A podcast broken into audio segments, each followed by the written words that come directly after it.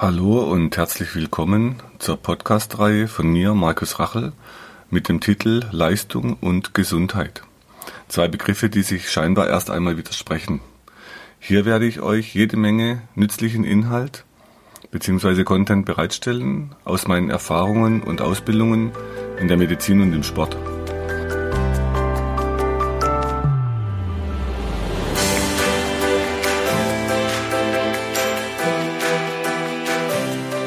Ja, heute erzähle ich euch etwas zu dem Bandscheibenvorfall. Ein Erkrankungsbild, das in der Praxis sehr, sehr häufig vorkommt. Bei vielen Patienten mit Rückenschmerzen wird im Laufe von Behandlungen und Untersuchungen dann oft an der Struktur eine Veränderung, ähm, was man dann Bandscheibenvorfall nennt, festgestellt. Erstmal zur Lage, wo liegen die Bandscheiben?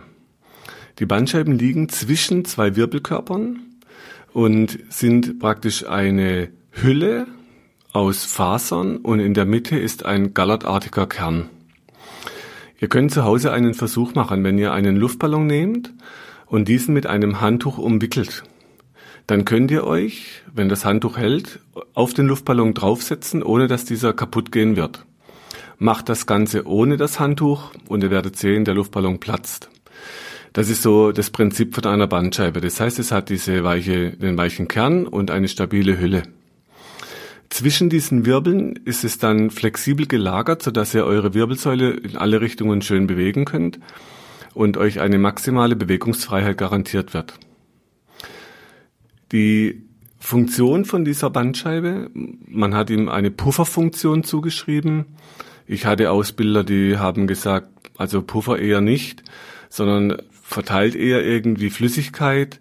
Aber wie auch immer, wichtig für uns ist, dass diese Bandscheiben beweglich und geschmeidig bleiben, weil der Riss an diesem Knorpelring und an diesen Fasern, der entsteht erst dann, wenn das Ganze unflexibel und starr wird. Dann wird es anfällig auf Risse und dann kann dieser innere Kern nach außen treten. Wie entsteht ein Bandscheibenvorfall?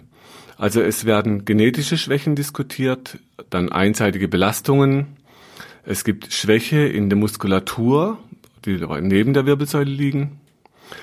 Es gibt dann verletzungsbedingte, also nach Unfällen.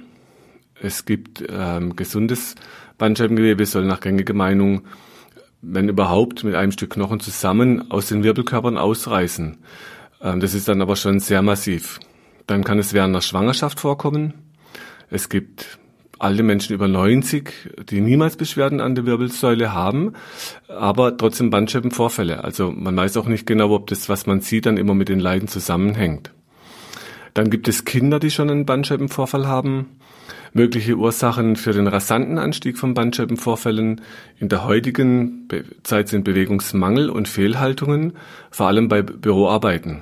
Ich werde dann nachher nochmal dazu kommen, wenn es dann um das Training geht und um die Stärken der Muskulatur. Dann hat man ein erhöhtes Risiko bei Übergewicht und ähm, zwar gegenüber Bandscheibenveränderungen, wenn der Body Mass Index äh, sehr ansteigt. Das durchschnittliche Erkrankungsalter liegt bei circa 40 Jahren. Die am häufigsten betroffenen Wirbel liegen in der Lendenwirbelsäule, also so zwischen L4-5 und L5-1. Weniger häufig am Hals und nur ganz selten in der Brustwirbelsäule, weil man dort noch die Rippen als knöchernes Korsett hat.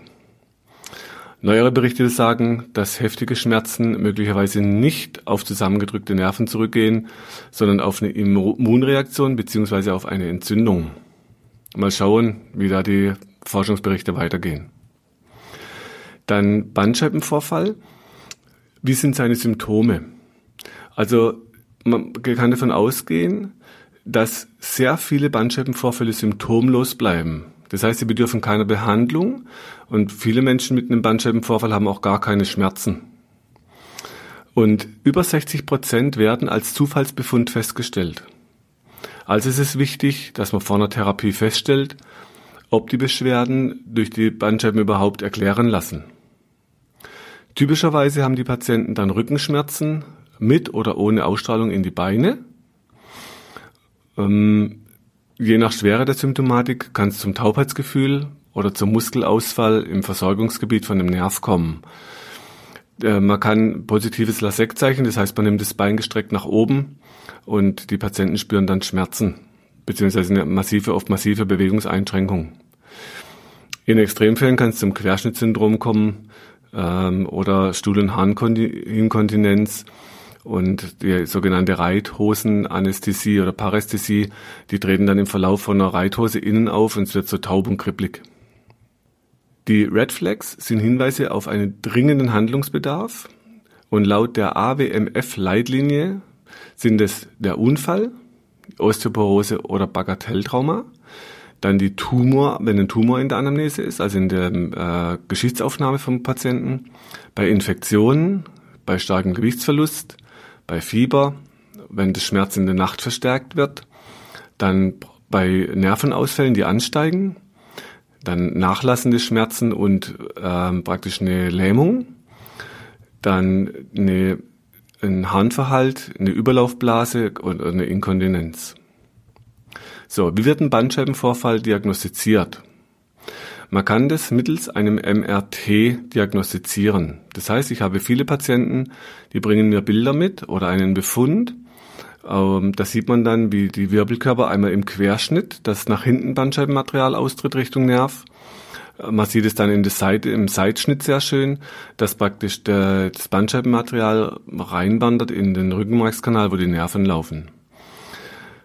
Alternativ kann man auch mittels einem CT feststellen, also äh, eine Röntgenaufnahme, äh, wobei aber die Strahlenbelastung dort wieder äh, schlechter ist und der Weichteilkontrast hat Nachteile gegenüber über einem MRT.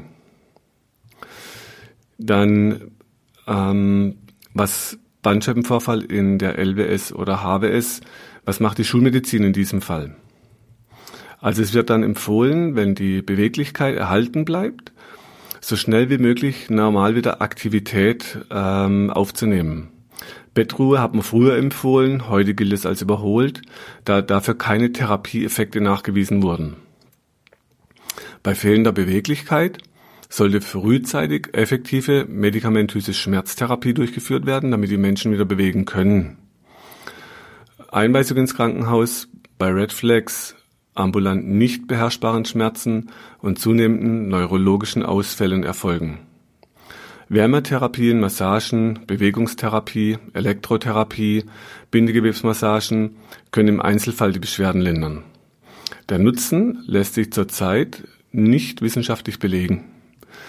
Eine manuelle Medizin mit Chiropraktik oder spinaler Manipulation ist bei ausstrahlenden Schmerzen kontraindiziert, weil dort praktisch manipuliert wird. Bei akuten nicht ausstrahlenden Schmerzen kann die Therapie innerhalb der ersten vier bis sechs Wochen hilfreich sein. Dann Krankengymnastik und Physiotherapie sind bei chronischen und subakuten Schmerzen hilfreich. Im akuten Stadium konnte bisher kein Nutzen nachgewiesen werden. Unter vielen Therapie- und Diagnoseansätzen finden sich auch die Feldenkreismethode, Alexander-Technik, Hatha-Yoga, McKenzie-Konzept, Spiraldynamik und Akupunktur ähm, ich bin ja in der Myoreflextherapie aufgewachsen, da haben wir sehr viele Erfolge gehabt. Verhaltenstherapie ist hilfreich in Bezug auf die Schmerzbewältigung bei chronischen Rückenschmerzen. Und zu dieser Verhaltenstherapie, die ja aus der Psychologie kommt auch, da gibt es aktuell in der neuen Ausgabe von Gehirn und Geist, und zwar die 0719, ab der Seite 60 einen schönen Bericht, wie ähm, weit man eigentlich die Psychologie einbeziehen muss, und zwar bei jedem Patienten, der Schmerzen hat. Und wie viele Patienten praktisch was berichten können und Schmerzen berichten, wo man keine Belege findet, medizinisch. Denen dann gesagt wird, ja, das kann nicht sein, oder ich höre dann oft, ja, der, ich habe das Gefühl, der glaubt mir gar nicht, oder bin ich jetzt ein Hypochonder. Also wie wenn man sich das einbildet. Und der Artikel belegt sehr, sehr schön, wie weit man eigentlich die psychologische Achse mit einbeziehen muss. Heißt, nach den Geschichten fragen, wie wir es in der Praxis machen. Nach Unfällen von früher fragen, nach ähm, Berufsbelastungen, nach familiären Belastungen. Und das darf man einfach nicht außer Acht lassen und auch nicht einfach abtun, als ja, das ist halt psychisch bedingt. Also ganz wichtig und schöner Artikel. Dann Patienten, die an Rückenschmerzen mit Ausstrahlung ins Bein äh, leiden, kann bei chronischen Beschwerden Rückenschule hilfreich sein. Es gibt aber auch Stimmen, zum Beispiel im Weißbuch Prävention war das drin, 2007, 8, die halt kritisch zur Rückenschule stehen. Also auch da gibt es unterschiedliche Stimmen zu. Ich war ja früher selber Physiotherapeut, wir haben das angeleitet, also auch da gab es immer wieder Veränderungen, was man solchen Patienten rät. Ähm, fragt aktuell bei Physiotherapeuten nach, was die empfehlen in der Rückenschule. Also auch da muss man immer wieder gucken, auf welchem Stand ist die Rückenschule gerade. Dann, wenn man die Bandscheibenvorfälle in der Halswirbelsäule und in der Lendenwirbelsäule in der Physiotherapie betrachtet, da kann man, kräftigen ist da oft im Vordergrund, und zwar Bauch- und Rückenmuskeln stärken. Es geht um Stabilisieren der Wirbelsäule. Und ich habe immer wieder Menschen in der Praxis, bei denen die Übungen nicht zu dem gewünschten Erfolg führen. Die Physiotherapeuten die und Physiotherapeutinnen, die in der Myoreflex ausgebildet sind, die machen dann Übungen, wo es sehr viel auf Beweglichkeit geht, dass praktisch der Druck vom Bandscheibengewebe wegkommt, wenn der Muskel länger wird. Ähm, das heißt, dann wird auch gekräftigt, aber so, dass der Muskel lang wird und kräftig, statt kurz und kräftig. Dieses Prinzip ist auf der Webseite erklärt unter der, den Kit-Übungen, also die Kraft in der Dehnung oder wie ich es gerne nenne, Dehnkraft. Ich habe euch in der Transkription auch die Links dazu, äh, wo ihr dann nochmal diese Übungen nachgucken könnt. Dann versuchen wir äh, vor allem Ketten zu trainieren, so dass die Muskelkette kräftig wird, aber sehr beweglich und mit der Idee, dass es dann stabil wird. Im Gegensatz zu, wenn man normale Stabilisationsübungen nimmt, die wir früher in der Physiotherapie propagiert hatten, wo dann das auch das Korsett stabil wird, aber auch fest, also eher nochmal wie zugeschnürt und dadurch auch wieder Druck auf die Bandscheiben entstehen kann. Dann, wann macht man eine Operation bei Bandscheibenvorfall? Die hohe Komplikationsrate gilt ähm, inzwischen eine strenge Indikationsstellung. Das heißt, es gibt eine eindeutige Indikation zur Operation laut einer AWMF-Leitlinie. Und das sind das Cauda-Equina-Syndrom mit akuter Lähmung bei ausgedehntem Bandscheibenvorfall oder einem Wirbelkörperbruch. Dann die Blasen- und Darmlähmung und das habe ich auch gehört im Klinikum in Leverkusen vom Professor Bastian. Der hat mir dann auch gesagt, das ist so die eigentlich einzige Indikation noch zu einer Bandscheiben-OP ist diese akute Blasen- und Darmlähmung, also akute Notfall und der gilt noch zu operieren. Dann sind zunehmende oder akute auftretende schwere Muskelausfälle auch noch eine Indikation. Und die Operation kann als letzter Versuch durchgeführt werden, wenn alle nicht operativen Verfahren versucht wurden und die Schmerzen trotzdem nicht aushalten äh, lassen oder auszuhalten sind. Das Problem war eben oft, dass die Patienten dann mehrfach operiert werden mussten, weil dann gab es eine Narbenbildung, zumindest hat man es dann dieser Narbenbildung zugeschoben, dass es nicht besser wird im Rücken. Und es gibt halt immer wieder auch sehr viele Komplikationen. Das sind postoperative Narbenbildungen an der Nervenwurzel oder die den Duralsack einklemmen kann. Dann häufig gab es einen Reprolaps, das heißt, es war dann wieder ein Vorfall, also ein Rezidiv. Dann gab es zum Teil schwere Infektionen ähm, oder Abszedierung, ähm, das heißt also Komplikationen von der Operation. Und die Rezidivrate bei mikrochirurgischen, also bei kleinen Eingriffen an der Wirbelsäule, liegt bei mehr wie 10 Prozent. Dann Implant, man kann implantieren, künstliche Bandscheiben. Und es wurde 2005 schon kritisch bewertet. Im Jahr 2013 hat die AOK einen Krankenhausreport belegt, dass die Zahl der Bandscheiben-OPs zwischen 2005 und 10 sich verdoppelt hat. Ähm, also ist immer natürlich die Frage, was da alles mit reinkommt in solche Studien. Auf jeden Fall ähm, gibt es inzwischen kritische Stimmen. Es gab 2018 bei Die Story, das hieß, der äh, Bericht hieß Operieren und Abkassieren, wo sehr, sehr kritisch untersucht wurde, wie oft bringen denn Operationen was oder was sind, ähm, sagen wir, was sind die Triebfedern, um jemanden zu operieren. Also muss es immer zum Wohl vom Patienten sein, dass operiert wird. Dann gibt's eine Sportstudie, also SPORT, die Spine Patient Outcomes Research Trial, und kam zu dem Schluss, dass bei immer wiederkehrender oder anhaltender Ischalgie aufgrund vom Bandscheibenvorfall die Operation auch noch nach acht Jahren einen Vorteil gegenüber der konservativen Behandlung bringt. Also auch da gibt es wieder Stimmen, die es befürworten. Wegen der schwierigen Zuteilung zu den verschiedenen Behandlungsgruppen und der Zusammenfassung einer Reihe von verschiedenen Studien zu einer größeren Studie gibt es Interpretationsspielraum. Dann ähm, inzwischen wird so ein minimalinvasiver Eingriff gemacht. Ich habe viele Patienten, denen wird dann mit einer langen Sonde äh, hinten im Rücken was verödet oder es wird äh, vereist. Also gibt verschiedenste Dinge, was da heute versucht wird. So, was haben dann meine Lehrmeister dazu gesagt? Ähm, meine Lehrmeister, die haben das immer versucht, aus einem funktionellen Hintergrund zu betrachten. Und meine Lehrmeister können da nochmal nachgucken, habe ich euch auch verlinkt in der Transkription. Ähm, einer aus Freiburg, der damals schon ähm, sehr kritisch war beim Bandscheibenvorfall, es ist allerdings auch schon wieder 30 Jahre her. Und die haben immer gesagt, die Form folgt der Funktion und zwar auch beim Bandscheibenvorfall. Das heißt jetzt, wenn der Hüftbeugemuskel vorne im Bauch zu kurz wird und der zieht vorne vom Oberschenkel innen nach hinten in den Rücken rein. Das heißt, wenn der jetzt zu viel Spannung kriegt, dann ist die Ursache nicht der Schutzreflex beim Bandscheibenvorfall bei der Spannung, sondern die Spannung führt dann zum Bandscheibenvorfall. Also ging es primär darum, die zu hohe Ruhespannung auf dem Muskel vorne im Bauch zu lösen. Und so kann dann der Bandscheibenvorfall, wenn die Form der Funktion folgt, auch wieder zurückwandern. Das heißt, das Ganze kann regenerieren. Und ähm, das kann ausheilen. Man hat dann beim Dr. Moseter, der war dann später mein Lehrmeister, Könnt ihr auch auf der Webseite was nachlesen. Bei ihm war so, er hat dann äh, mit dem Professor Stacher und mit dem Professor Bergsmann hatten wir eine Einladung 1998 an der Universität in Wien.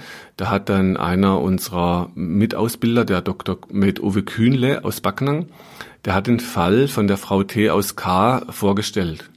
Und ich kannte diese Frau auch persönlich. Ähm, über mich kam die auch damals in die Praxis. Da ging es äh, um die Frage, ob man die Halswirbelsäule operiert beim Bandscheibenvorfall. Und dann haben wir die behandelt und ein Jahr später konnte man dann mittels einem Kontroll-MRT nachweisen, dass die Bandscheibe komplett regeneriert hat. Und das war ein wissenschaftlicher Beleg und man konnte dort die Regeneration deutlich sehen. Das heißt, was degeneriert, kann dann auch regenerieren. Und vor allem auch natürlich deshalb, weil der Mensch ist keine Maschine, sondern er lebt.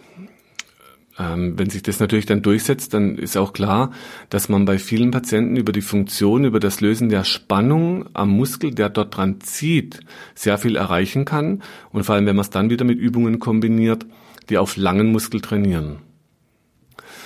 Okay, was leitet sich für uns daraus ab? Das Behandlungskonzept ähm, aus verschiedenen Teilen wird in der Praxis bei uns wie folgt umgesetzt. Das heißt, zuerst behandeln wir die Druckpunkte an der Muskulatur, die Druckpunkte, die sind die gleichen, die wir auch mit der Akupunkturnadel stechen können.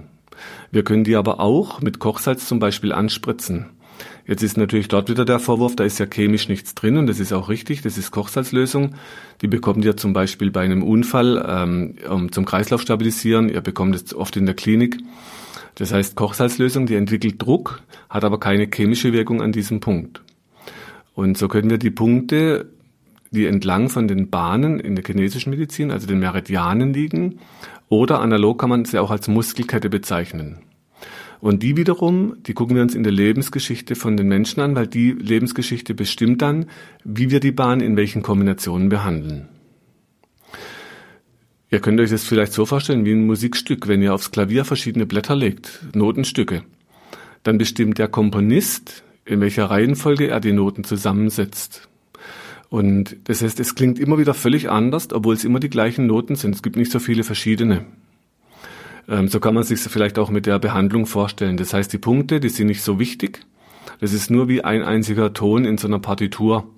Also auch da wieder entscheidet die Lebensgeschichte, die Zusammensetzung der Bahnen und wie wir es dann im Einzelnen behandeln. Also ob wir jetzt eher mal mehr in die Beine gehen oder ob wir eher den Kiefer behandeln. Dann nach den Behandlungen stehen immer die Übungen an. Das heißt, für die Patienten ist es ein einfacher, solche Übungen durchzuführen. Sie müssen nur konsequent sein. Es ist keine Physiotherapie, das heißt, es ist auch nicht so kompliziert. Man muss es nicht ganz genau, dass man wie früher so Schulterblatt irgendwo hinziehen muss oder genau die Schulter unten halten. Es geht eher darum, dass man einfache Übungen hat, die man ständig durchführt, so dass es praktikabel bleibt für den Alltag. Also eher so das Prinzip, äh, was ich inzwischen gern als Motto habe, das sind die Dehnkraftübungen to go.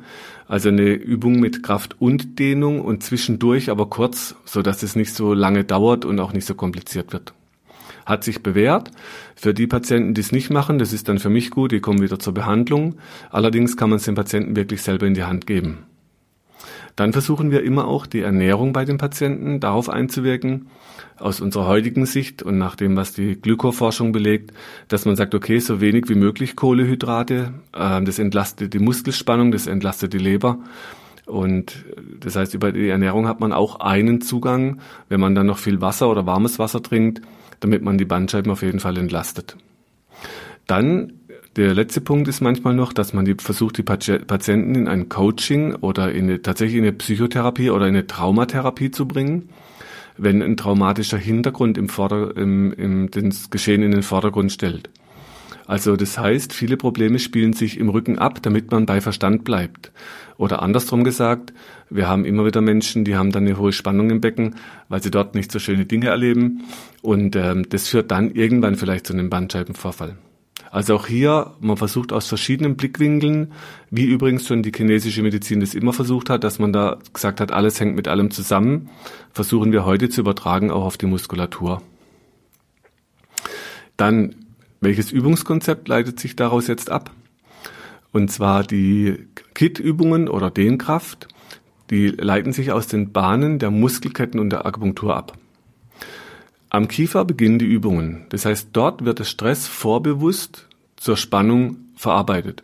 Also ihr spannt den Kiefer an, bevor euch Stress bewusst wird. Die Muskeln werden dann in die Verkürzung gezogen. Also was wir machen, wir müssen die Muskeln in die Länge trainieren.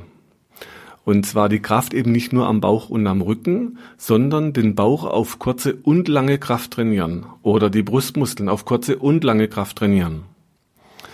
Das heißt zum Beispiel für euren Bauchmuskel, wenn ihr euch hinstellt, ich hatte das schon mal in einem Podcast erwähnt, wo es um Rücken geht. Das heißt, ihr stellt euch hin, ihr schiebt euer Becken nach vorne, dann neigt ihr den Oberkörper leicht nach hinten und da, wo Schmerz entsteht, da müsst ihr das halten. Das heißt, jetzt ist nichts im Rücken kaputt, wenn es hinten weh tut, sondern die Spannung vorne ist noch zu hoch. Also Kopf leicht nach hinten schieben, Kinn ein bisschen zur Brust holen, locker weiteratmen und wichtig, das ist dann kein Hohlkreuz. Also man muss dann schon genau unterscheiden, was ist ein Hohlkreuz und was ist eine Rückneigeübung. Wie im Yoga zum Beispiel, das Sonnengruß, das ist eine Rückneigeübung. Und den Sonnengruß gibt's schon lange. Und es geht nicht darum, besonders dicke oder feste Muskeln zu entwickeln, sondern die Muskeln müssen so flexibel wie möglich und dabei stark genug sein. Also maximale Beweglichkeit bei guter, guter Kraft für die Bandscheiben. Die Übungen sollen dann aber mehrfach am Tag ausgeführt werden. Und lieber mehrmals und kurz, als dann einmal in der Woche eine Stunde. Und die Übungen überall und immer wieder durchführen, egal welchen Beruf ihr ausübt, egal welchen Sport ihr betreibt. Es geht eher darum, einen Ausgleich zu schaffen. So, wie sind dann die langfristigen Prognosen beim Bandscheibenvorfall? Die sind aus unserer Sicht heute relativ günstig, wenn es kein akuter Notfall ist. Also nochmal wichtig, Blasen-Darmlähmung ist akuter Notfall, der gehört operiert. Dann haben 1998 an der Uni in Wien die Bilder haben ja gezeigt, dass ein Bandscheibenvorfall schon regenerieren kann. Dazu braucht es aber Bewegung und die Bewegung fördert dann, dass der Nerve Growth Factor, das ist ein Nervenwachstumsfaktor, der ausgeschüttet wird aus der Umgebung vom Gewebe und der führt mit dazu, dass das Bandscheibengewebe und das Nervengewebe ausheilen kann. Es braucht aber dafür eben die Entspannung und die Entlastung von der Stelle. Und ähm, es braucht natürlich auch wieder einen, einen Umgang mit euch, dass ihr nicht äh, direkt irgendwo runterspringt. Oder ich hatte vor kurzem mal einen gesehen, der war ähm, tatsächlich im Rücken operiert und der hat einen Rückwärtssaldo direkt in Drea schon mit der Rückwärtssaldo ins Schwimmbecken gemacht. Also Vorsicht, nicht übertreiben. Ähm, das heißt, natürlich ist dann der Schmerz manchmal direkt weg, aber eben es braucht auch Zeit. Gebt euch Zeit, wichtig. Und es gibt auch bei uns in der Praxis zum Beispiel keine Wunder beim Bandscheibenvorfall. Es gibt Ergebnisse von harter, konsequenter Arbeit. Und manchmal braucht es auch die Änderung der Sichtweise, damit man dann überhaupt akzeptieren kann, dass es auch regenerieren kann. Also meine Empfehlung beim Bandscheibenvorfall, nehmt euch Zeit, ähm, guckt nach der Sichtweise von der Funktion, dann kümmert euch drum, bleibt am Ball und dann habt ihr wie viele Patienten in der Praxis die Chance, dass ihr schmerzfrei werdet, dass ihr Dinge im Leben ändern könnt, dass Bandscheiben regenerieren können und dann, wenn ihr an den Übungen bleibt, auch langfristig eben kein neuer entsteht, sondern auf die lange Sicht euer Rücken geschmeidig bleibt, stark genug und Spaß am Leben habt. Dann wünsche ich euch viel Erfolg. Ich wünsche euch gute Zeit. Wenn ihr nochmal Infos zu den Übungen braucht, geht auf die Webseite. Äh, da findet ihr unter Seminaren immer wieder auch neue Videos, die jetzt dazukommen, die nochmal Prinzipien erklären, die nochmal die Übungen zeigen, die dann auch immer wieder Übungen in neuen Situationen zeigen. Wenn du meinst, dass dir diese Infos helfen oder du weitere Infos suchst, schau auf meiner Website unter www.muskel-gesundheit.de rein. Für Übungen schaut auf YouTube und hinterlasst mir, wenn ihr wollt, eine Bewertung. Falls ihr Fragen habt, schickt sie über die Webadresse äh, und die Mailadresse, die ihr dort findet. Bis zum nächsten Podcast. Herzlichst, euer Markus Rachel.